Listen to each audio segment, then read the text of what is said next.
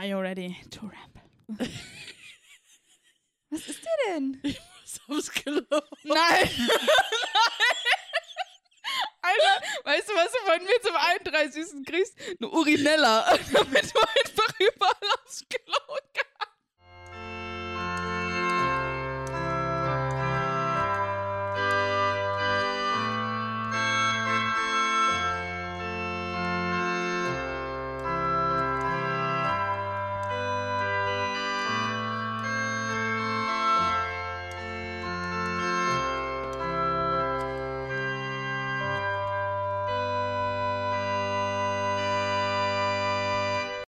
Hi zusammen zu einer neuen Folge laut gedacht. Und zwar die sechste Folge. Alter Jana, kannst du dir vorstellen, dass wir einfach schon sechs Folgen gemacht haben?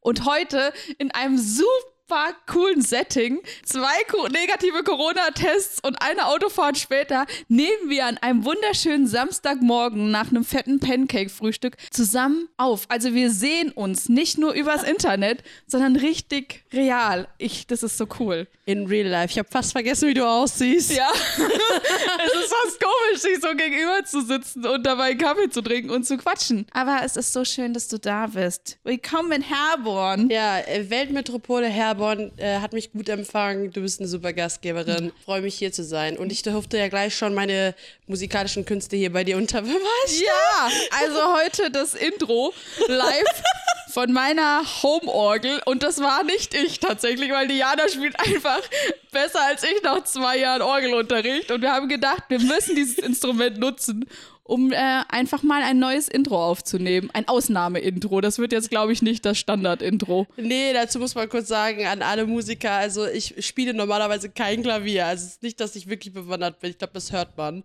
Ja, Es ist auch nur die reduzierte Form. Es war Ja. ohne es war ohne Fußpedale. Fußpedal. Egal, es war einfach witzig. Es war Punkt. super. Also genießt. Ihr habt euch wahrscheinlich eh gewundert.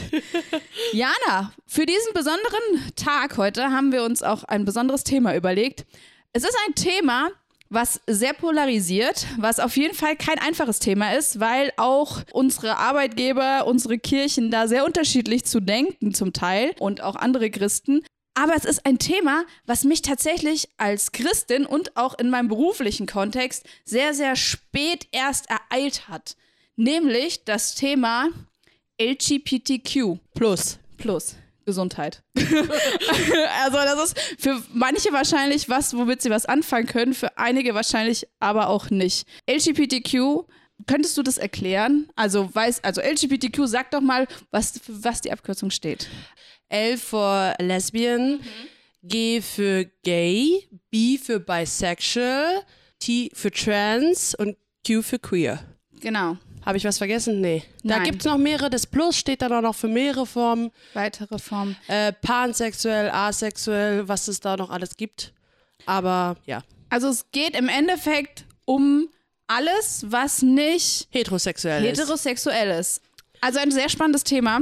Und wie gesagt, habe ich eigentlich erst sehr spät Kontakt mit gehabt. Kannst du dich noch an deinen ersten Kontakt mit einer queeren Person, also einer nicht heterosexuellen Person, erinnern? Und was hat das vielleicht auch bei dir verändert?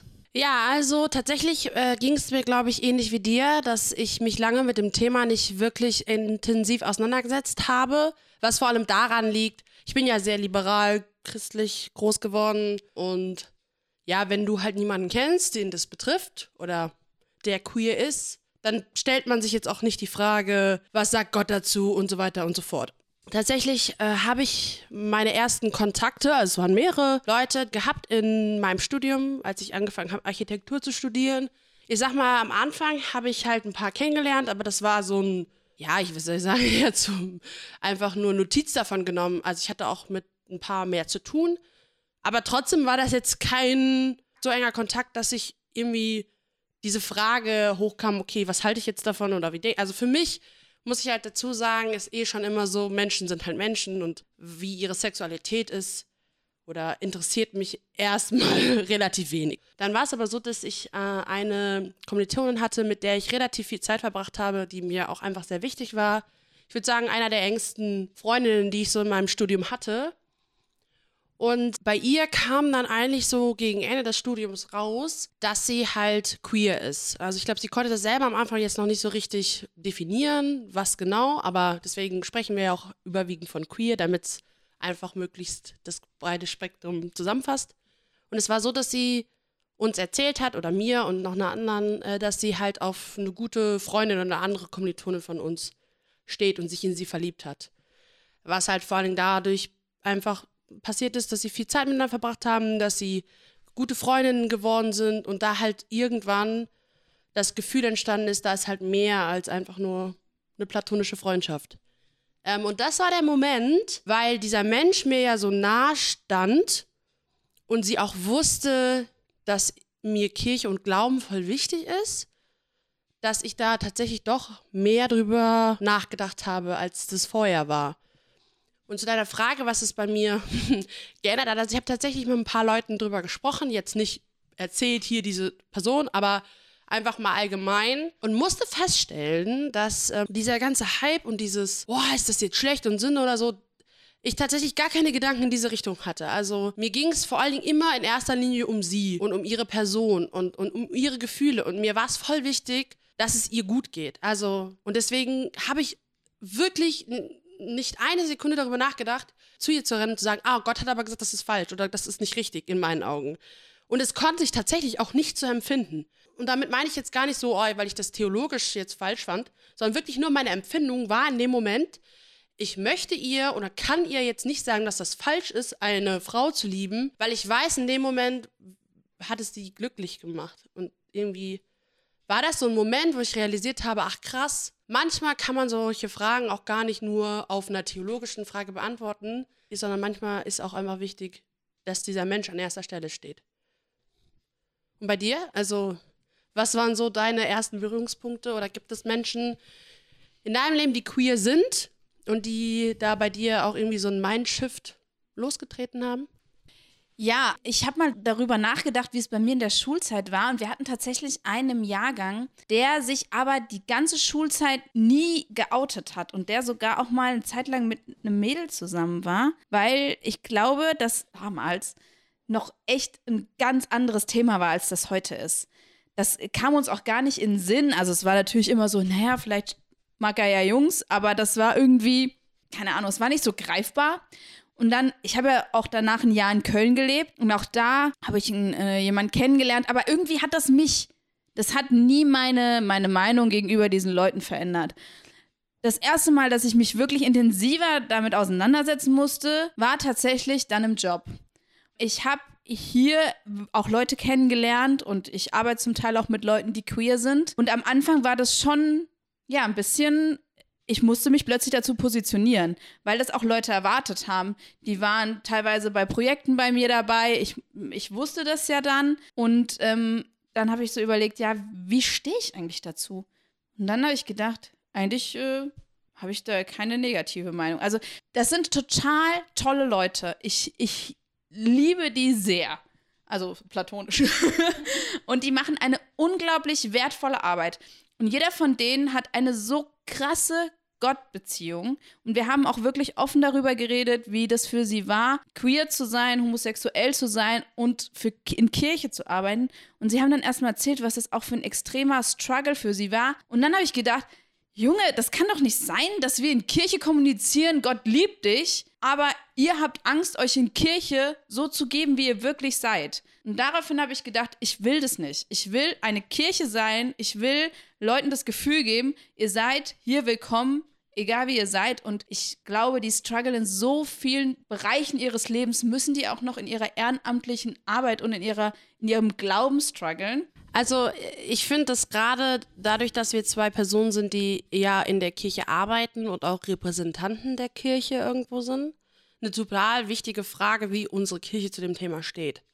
Jetzt bist du ja Teil der Landeskirche und ich sag mal, wenn wir Landeskirche mit der Freikirche vergleichen, was das Thema angeht, würde ich von mir aus sagen, dass ihr als Landeskirche da schon auch nochmal einen Tick liberaler seid in vielen ja, Dingen. Auf jeden Fall. Also ich glaube, bei uns in der freikirchlichen Welt ist das in vielen Gemeinden schon echt auch noch ein sehr schwieriges Thema. Ich ähm, kenne jemanden, der Teil meiner Kirche mittlerweile ist, der mir wirklich auch erzählt hat, dass er in seiner alten Gemeinde ja, rausgeekelt worden ist, beziehungsweise das Gefühl hatte, dass aufgrund seiner Sexualität er nicht mehr Teil dieser Kirche sein durfte.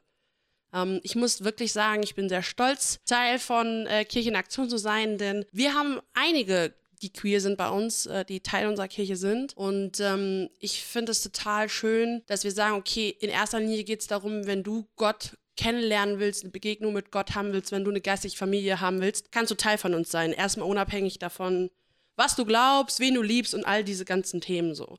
Gab es so Momente, wo du schon mal jemanden begleitet hast oder wo das so auch explizit jetzt du als Frau der Kirche jemand da mit diesem Thema an dich herangetreten ist und wie hast du darauf reagiert?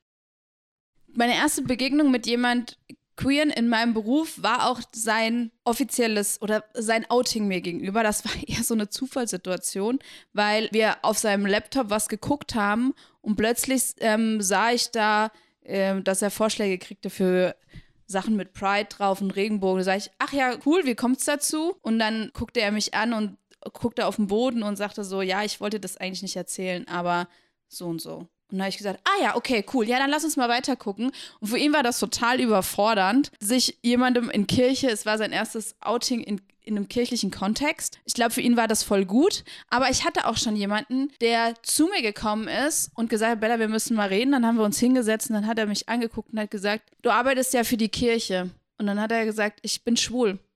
Was denkst du dazu? Und es war richtig provokant, seine Art, weil ich das Gefühl hatte, er wollte von mir jetzt eine kirchliche Positionierung dazu. Er wollte wissen, wie reagiere ich als jemand von Kirche ihm gegenüber. Und ich habe dann gesagt, ah, okay, krass, und habe mit ihm darüber gesprochen. Aber ich habe keinen Moment irgendwie gesagt, ja, das finde ich nicht gut oder so. Ich habe einfach mit ihm drüber geredet und ich hatte das Gefühl, er wollte in dem Moment aber mich als Vertreterin der Kirche das fragen, weil er auch abchecken wollte, kann ich eigentlich weiter in diesem Kontext arbeiten oder kriege ich hier dafür quasi, werde ich hier rausgeschmissen? Weil diese Situation kenne ich auch und ich hatte tatsächlich auch ganz am Anfang meiner beruflichen äh, Laufbahn mit jemandem zu tun, auch in meinem Leitungsteam, der gesagt hat, Homosexualität ist eine Krankheit und diese Leute müssen geheilt werden. Den musste ich dann leider aus meinem Leitungsteam rausschmeißen. Aber es gibt immer noch sehr krasse Meinungen dazu. Die berufen sich natürlich auch auf Textstellen aus der Bibel, zum größten Teil natürlich Altes Testament, aber man darf das auch nicht verneinen, dass es nicht da drinne steht. Es steht nicht drin, Homosexualität in dem Sinne ist verboten, auf keinen Fall, aber es gibt Bibelstellen, aus denen man das herauslesen könnte, wenn man sie aus dem Kontext nimmt. Aber mir ist auch eingefallen, dass äh, Doppelgebot der Liebe, liebe deinen Nächsten wie dich selbst, da steht nirgends, liebe das andere Geschlecht und dich selbst. Also, das ist so offen gehalten, dass du da alles Mögliche einfügen konntest. Das habe ich letztens irgendwo gelesen. Das dachte ich so, ja, Punkt drunter. Liebe deinen Nächsten, wer auch immer das ist, und liebe dich selbst. Und ich finde das Liebe dich selbst eigentlich noch viel wichtiger. Mir hat mal jemand gesagt, und das hat mich wirklich geknackst, äh, Bella, sei froh, dass du das richtige Geschlecht liebst. Und das fand ich war so, wie, also das hat mich richtig getroffen. Weil das war richtig mit Leid da drin. Sei froh, dass du das richtige Geschlecht liebst. Also du hast das ja eben schon mal angesprochen. Ich glaube wirklich, was man nicht verkennen darf, dass jeder und jede, den ich kenne, die queer sind, strugglen so krass damit selber. Also ich kann es ja jetzt nicht nachvollziehen, aber es so von der Erzählung und wie ich das erlebe, fühlen sie sich oft einfach alleine aufgrund der Tatsache, dass sie nicht heterosexuell sind, einfach wie ein Mensch zweiter Klasse. Und wenn du so aufwächst und viele von denen kommen auch aus einem christlichen Hintergrund, also mit denen ich jetzt am meisten zu tun habe, ich kenne halt auch einige, die nichts mit Kirche zu tun haben, die strugglen da eigentlich relativ wenig mit, weil die Gesellschaft ja mittlerweile da auch echt sich für einsetzt, dass es da keine Diskriminierung gibt. Aber diejenigen, die ich kenne, die haben sich teilweise so selbst abgelehnt und gegeißelt, ich finde es halt sehr traurig, dass es Menschen wirklich gibt, die sich von Kirche oder man muss sagen von Gott in dem Fall, weil das ist oft die Assoziation, die dann entsteht, sich so abgelehnt fühlen, nur für ihre Sexualität oder dafür, wen sie lieben. Und du hast eben diese Bibelstellen angesprochen. Uns geht es jetzt nicht darum, das irgendwie theologisch richtig oder falsch einzuordnen, sondern davon zu reden, wie unser persönlicher Umgang damit ist und wie wir diese Menschen erleben. Alle, die dich kennen, sind genauso liebenswerte Menschen wie jeder andere. Und ja, mittlerweile bin ich vielleicht auch sehr daran in Anführungsstrichen gewöhnen, solche Menschen um mich herum zu haben. Also für mich ist das gerade irgendwie kein Unterschied mehr. Und ich weiß, da gibt es andere, wenn du halt vielleicht eher aus einem ländlichen Kontext kommst, wenn du jetzt nicht in weltoffene Großstadt Frankfurt unterwegs bist oder keine Ahnung. Und trotzdem, für mich ist das mittlerweile zur Normalität geworden. Und nicht, weil ich sage, ja, so ist das halt eben, sondern ich finde, es geht in erster Linie, was Jesus sagt, Nächstenliebe. Und da fallen queere Leute genauso wie jeder andere drunter.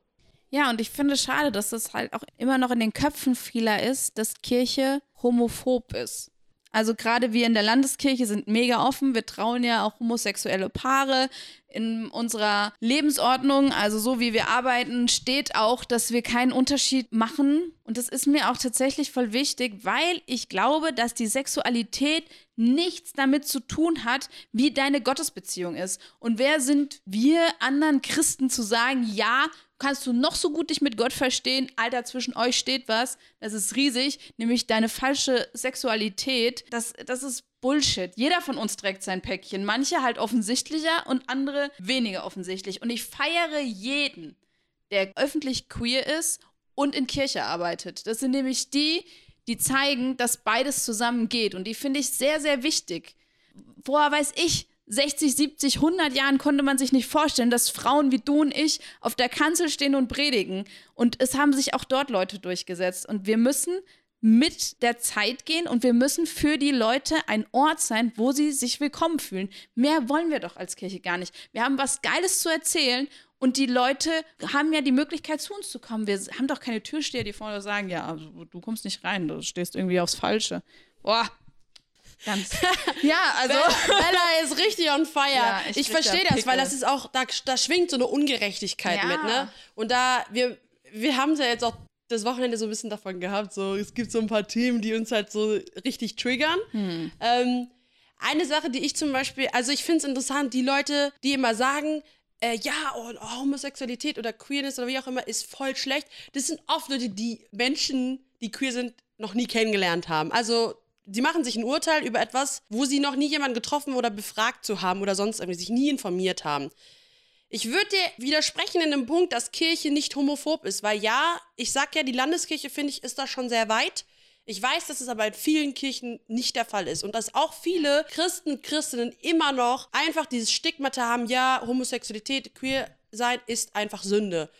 Und ein Gedanken, den ich vor längerer Zeit mal dazu hatte, wir als Menschen sind geschaffen dafür, um in Gemeinschaft und Beziehung zu leben. Mit Gott und mit Menschen. Und jeder, wirklich fast jeder Mensch, sehnt sich nach Beziehung. Und das auch auf einer Ebene von Intimität und Liebe. So. Für uns ist es vielleicht einfacher, weil wir auf Männer stehen, ja, und trotzdem wissen wir, dass es schon schwierig ist. Wie schwierig ist das für jemand, der queer ist? Aber wer bin ich, dass ich das jemandem verbieten? Das ist so ein tiefes Bedürfnis von einer Person. Und wenn das jetzt nun mal halt nicht das gleiche Geschlecht ist, wer bin ich, dass ich sage, du hast aber kein Recht auf Liebe oder du hast kein Recht darauf, diese tiefe Sehnsucht auszuleben? Diese Frage oder dieser Aspekt finde ich so krass. Also, weil wenn ich sage, queer sein ist Sünde, lass das, lebt das nicht aus, dann verbiete ich in dem Moment dem Menschen, dem Geschöpf, die Grundsehnsucht und den auch Grundsinn, wofür es geschaffen ist, nämlich in Beziehung zu leben. Und wie gesagt, in erster Linie mit Gott, aber ich hoffe, es ist jetzt klar geworden, was ich sagen wollte, weil ich finde es irgendwie so, man trifft so schnell eine Aussage, dass etwas richtig oder falsch ist, so ein Schwarz-Weiß-Denken, aber man macht sich nicht bewusst, was für eine Konsequenz das trägt. Das Wichtige ist, dass Gott will, dass es uns gut geht. Und wenn ich mich mit etwas geißle und es mir schlecht geht damit, weiß ich nicht, ob das wirklich in Gottes Sinne ist. Dass wir leiden unter etwas, wonach wir uns so sehr sehen, nämlich geliebt zu werden von jemandem. Von daher würde ich sagen, leider auch schon wieder in Anbetracht der Zeit, wo geht es denn hin? Ähm, ist das auf jeden Fall ein sehr spannendes Thema, wo ich auch weiß, dass wir bestimmt Leute haben, die das hören, die uns vielleicht nicht in jedem Punkt zustimmen. Sind wir auch offen für. Äh, shared da gerne auch eure Meinung bei uns auf Instagram, schickt uns Nachrichten. Aber ich denke, das ist was, wo wir dahinter stehen und sagen, ja, für uns macht es keinen Unterschied, sondern bereichert in manchen Punkten sogar unser Leben. Also ist zumindest bei mir so. Ja, und ich würde vielleicht noch mal einfach ein, zwei Sätze hinterher schieben für alle, die sagen, jetzt habt ihr aber gar nicht diese theologische oder auch biblische Perspektive beleuchtet. Ähm, wenn mich jemand fragt, wie ich zu dem Thema stehe, dann äh, habe ich immer eine Kurzantwort. ich sage immer, als Gott die Welt geschaffen hat, hat er sich natürlich ein Ideal überlegt, wie das aussehen soll. Und wir alle wissen, dass es relativ schnell ging, dass dieses Ideal über den Haufen geworfen worden ist. Und das zieht sich durch verschiedene Lebenssituationen, Phasen, ähm, angefangen mit der Scham, auch in der Beziehung zwischen Mann und Frau, was da eigentlich mittlerweile alles kaputt ist. Wir sehen einfach, dass wir in einer Welt leben, die nicht ideal ist. Ich benutze extra dieses Wort. Ich finde dieses Wort, viele sagen ja, gefallen immer so ein bisschen ja. abstrakt. Mhm. Ein, wir leben in einer nicht idealen Welt, so. Der Punkt aber ist, was machen wir damit? Und wenn wir dann Jesus sehen, Jesus ist gekommen, um quasi all das, was nicht ideal ist, wiederherzustellen und auf verschiedene Arten und Weisen. Und das bedeutet für mich in erster Linie, dass wir den Menschen betrachten, so wie du es gesagt hast. Und Jesus ist gekommen oder auch Gott, um wirklich jeden Menschen zu lieben.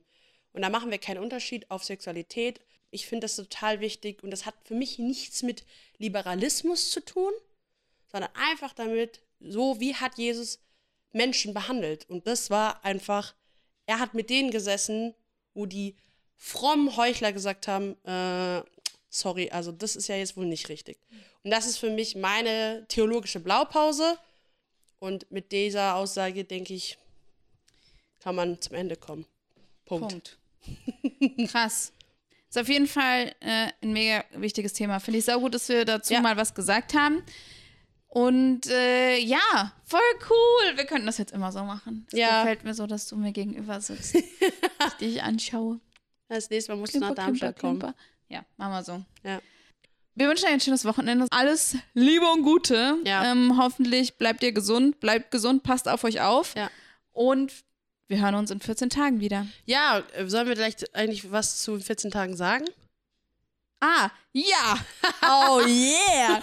Also in 14 Tagen werden wir uns was ganz Tolles überlegen. Also wir haben uns schon was Tolles wir überlegt. Wir haben uns was Tolles überlegt. Deswegen hauen wir das jetzt mal kurz hier raus. Wir haben geplant, eine Q&A, Question-Answer, Frage-Antwort, äh, Live-Podcast-Folge zu starten. Nämlich werden wir über Instagram online sein, äh, werden ein bisschen quatschen, über ein Thema und äh, sind aber auch da bereit, einfach eure Fragen ähm, oder Grüße entgegenzunehmen und dann dementsprechend darauf zu antworten. Genau, also merkt euch das. Das heißt, es wird irgendwann live abends sein. Ihr werdet nochmal alle Infos auf Instagram sehen. Speichert das ein. Ja. Wir freuen uns drauf. Oh, das wird so cool. Und für die, die äh, das nicht live mitverfolgen können, äh, werden wir uns mal informieren, ob man das im Nachhinein das man, vielleicht ja, das noch. Kann man speichern. Könnt ihr uns auch mal sehen richtig in live, wie wir dann uns gegenüberstehen und heftig gestikulieren. Das wird so gut. Schön. Geil. Okay. Cool. Dann ähm, hoch die Hände Wochenende. Wupp, wupp. Tschö mit Ö. Ciao mit V. Ciao, Kakao. Macht's gut. Bis. Wir haben ganz übertrieben heute.